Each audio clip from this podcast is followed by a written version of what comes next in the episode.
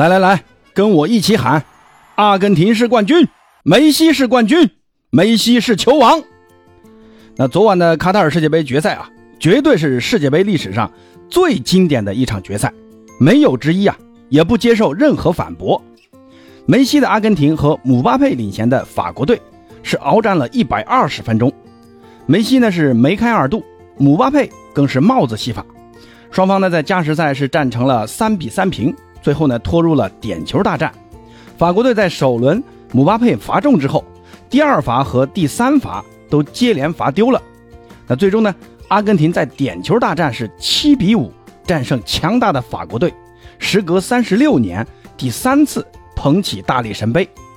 当梅西身穿代表王权的阿拉伯传统服装比什特捧起大力神杯的时候，所有阿根廷和梅西的球迷，相信啊，都跟八哥一样啊。有这样一个感觉，阿根廷终于夺冠了，梅西终于圆梦了，梅西终于可以当之无愧的加冕为球王了。那今天呢，呃，还是来简单的总结一下这场比赛啊。梅西为什么能加冕为王呢？那这场比赛呢，阿根廷主教练斯卡洛尼，呃，非常大胆的在阵容上做了很大的调整，将天使迪玛利亚首发了，改打了四三三。那本来呢，大家都以为阿根廷可能会打五三二或者四四二啊，要加强后防或者中场的力量。估计法国队主帅德尚可能也是这么想的啊。结果呢，战术大师斯卡洛尼就是跟你啊反其道而行之，把迪玛利亚首发了，主攻的呢还不是迪玛利亚常规的右路，而是去左路。那对应的正是法国队整支球队相对较弱的一环呢，那就是。两侧的防守，尤其是右路防守。当然呢，虽然名义上是四三三啊，其实迪玛利亚回撤的也比较深啊，更多的呢也是担当起中前卫的职责。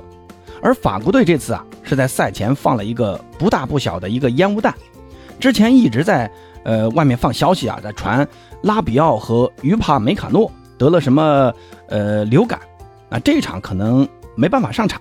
结果呢，这一场啊，两个人全部都首发了。包括吉努也是这样，所以法国队算是全主力上阵啊。但要说法国队阵中还有什么弱点，那就是这两侧的防守还稍微差那么一点点意思。而斯卡洛尼呢，抓的就是法国队的右侧防守不弱点。那这一侧呢，孔德是司职右边卫，登贝莱是司职右边锋。但是孔德的防守习惯呢，他其实更像一个中卫啊。而登贝莱作为一个并不怎么喜欢防守的右边锋。在防守时的动作往往就不怎么规范。这一场呢，阿根廷进的第一个球啊，就是天使迪玛利亚在这一侧的强突。孔德呢是由于习惯性的啊站在中卫的位置比较内收，就让回撤的登贝莱去单防天使迪玛利亚。结果呢，登贝莱在动作上啊不太干净，在背后上手了。那天使迪玛利亚一到禁区啊，马上就倒地了。裁判呢就果断判罚点球。那这个点球，很多的法国球迷觉得不应该判啊，但是呢，呃，从慢镜头来看啊，登贝莱是手脚并用啊，手上是拽人，脚下呢又去绊人，所以说呢，天王老子来了，这也是个点球啊。最后呢，梅西是主罚一蹴而就，让阿根廷率先取得了领先。阿根廷在取得领先之后，继续维持着开局以来的中场的高压逼抢、低位防守，那并不主动前插。而是在中场附近围绕格里兹曼和拉比奥这两个法国最重要的出球点进行重点突击。那由于缺少这两个进攻发起点，法国队的进攻啊就更多的依靠姆巴佩的个人能力来取得突破。那上半场第三十五分钟，姆巴佩在左路的一次尝试进攻被守门员圣马丁啊大脚解围了。由于法国队在这次进攻中阵型前压的过于厉害。让阿根廷就获得了一次非常好的快速反击的机会。梅西在瓦纳内和于帕的双人包夹下，用右脚的外脚背啊这么一分，给到右侧的塔利亚菲科。塔利亚菲科呢，在斜塞给前插的麦卡利斯特。小麦接球之后就几乎是单刀了，但他呢并没有贪功啊，而是横传给左侧插上的天使迪玛利亚。最后呢，迪玛利亚是推射破门，帮助阿根廷二比零领先。那上半场才过了半个小时啊，迪玛利亚就制造一粒点球，打进一粒进球。那斯卡洛尼的换人和战术取得了完美成功。那我们看整个上半场啊，法国队的表现就很差劲啊，零射门、零射正，几乎所有的进攻数据啊，完全落入下风。其实甚至到了下半场，呃，七十五分钟之前，那这支法国队那都不像我们印象中的法国队，姆巴佩、格里兹曼那都近乎隐身一般。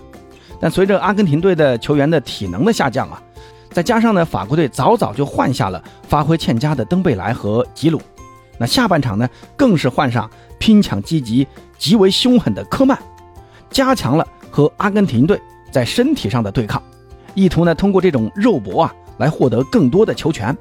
而阿根廷呢，在九十分钟常规比赛时间内，仅仅只换了两名球员，那球员体能的消耗相对就比法国队更大。所以呢，在下半场啊，特别是后半段，就无法做到跟上半场那样的紧逼。那通过逼抢获得球权，再外加体能的优势，让法国队呢在第七十九分钟收到了效果。当时科曼啊是在中场抢下了梅西的球权后发动反击，奥塔门迪呢是在禁区内拽倒了穆阿尼，让姆巴佩给点球扳回一分。仅仅过了一分钟，姆巴佩就跟小图拉姆啊。来了一个撞墙式的配合，然后单刀面对门将，再次打入一球，扳平了比分。这局势啊，就在短短的一分钟内，瞬间发生了巨变。那这段时间内啊，阿根廷队由于体能的下降，再加上法国队下半场换上的几个人，那都是速度冲击型的前锋啊，让阿根廷是吃了很大的苦头。而斯卡洛尼呢，在这一段时间啊，缺少应变，最后呢，双方就不得不进入加时赛。到了加时赛。阿根廷就加强了中前场的控制，接连换上帕雷德斯、老塔罗、马丁内斯，让体力不支的呃德保罗和小蜘蛛阿尔瓦雷斯下场了。那老塔罗上场之后呢，在加时赛第一百零四分钟和一百零五分钟，短短一分钟内啊，连续获得了两次良机。但是很可惜啊，老塔罗的状态很差，这两次机会都没有把握住。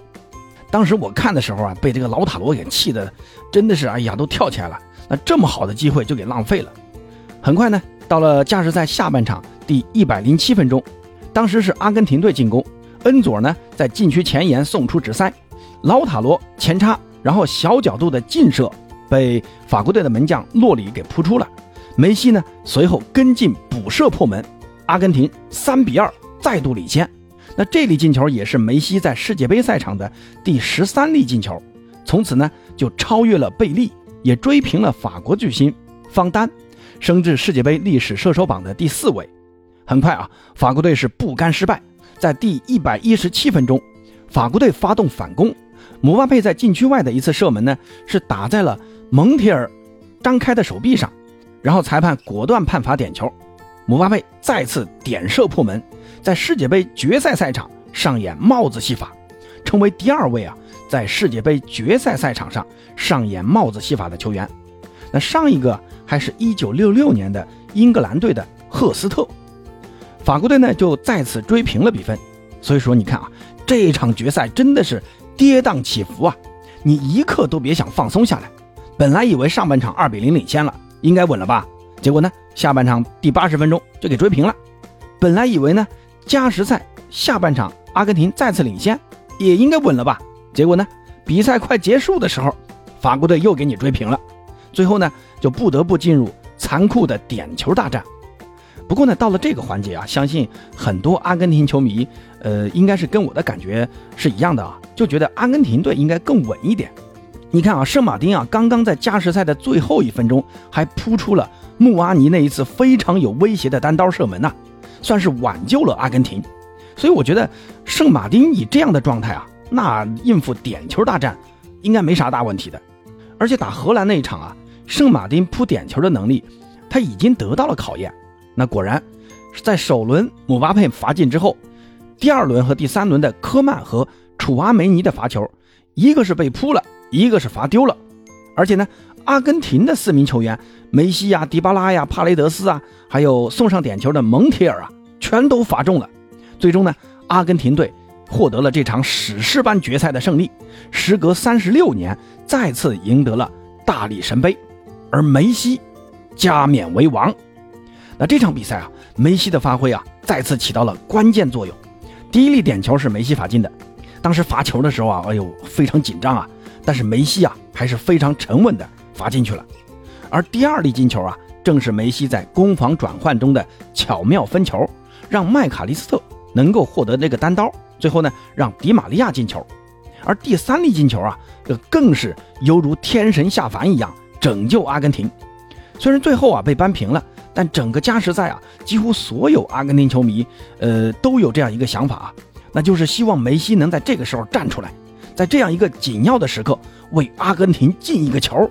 那果然，梅西的补射进了。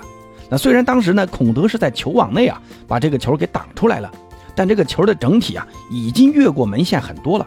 那这一下啊，就点燃了整个球场啊！那我也在我家客厅蹦蹦跳跳的啊，捏着遥控器啊，用力的双臂挥舞。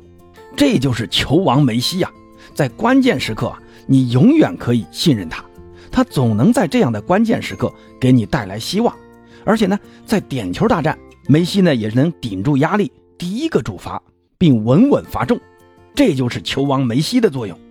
那这场决赛呢，天使的护佑让梅西一战封神。获得本届世界杯的金球奖，也就是最佳球员啊。那这样的发挥已经毫无争议的让梅西成为新一代的球王。那在我心中啊，梅西就代表着足球，是当之无愧的历史第一人。那咱们再来看看梅西在本场比赛还创造了哪些记录啊？首先呢，就是世界杯的出场次数的记录。本场比赛呢是梅西第二十六次出战世界杯。超越德国的马特乌斯，成为世界杯历史上出场次数最多的球员。同时呢，那粒点球啊，也让梅西成为单届世界杯打进六球最年长的球员，三十五岁一百七十七天。那打进这粒点球之后的一分钟啊，梅西也超越了意大利的马尔蒂尼两千两百一十八分钟的出场时间记录，成为历史第一人。那之后的每一分钟。梅西都在刷新着这一新纪录，而且呢，还有一个好消息啊，那就是梅西在赛后啊接受采访的时候说，他将继续以冠军球员的身份参加阿根廷国家队的比赛。那这也意味着我们还能在阿根廷看到球王梅西的表演。至于能否参加2026年的世界杯啊，那斯卡洛尼是这么说的啊，我们将永远为梅西保留十号球衣，他赢得了自己做决定的权利。那这句话啥意思啊？那意思就是说，梅西你只要自己想参加，那么下届世界杯梅西肯定就能参加。那上期节目呢，我也给出了我自己的观点啊，没听的呢可以去听一下我的上一期节目啊。那这里呢，我还是希望梅西，呃，不管怎么样吧，能享受足球，能享受当下，享受冠军的荣耀。那作为梅西的球迷啊，我们也不想给你更多的压力，只想看到梅西在足球场上。享受快乐，那这对于任何一个梅西的球迷啊，我相信都已经足够了啊。好了，不多说了啊，让我冷静一下，咱们下期再见。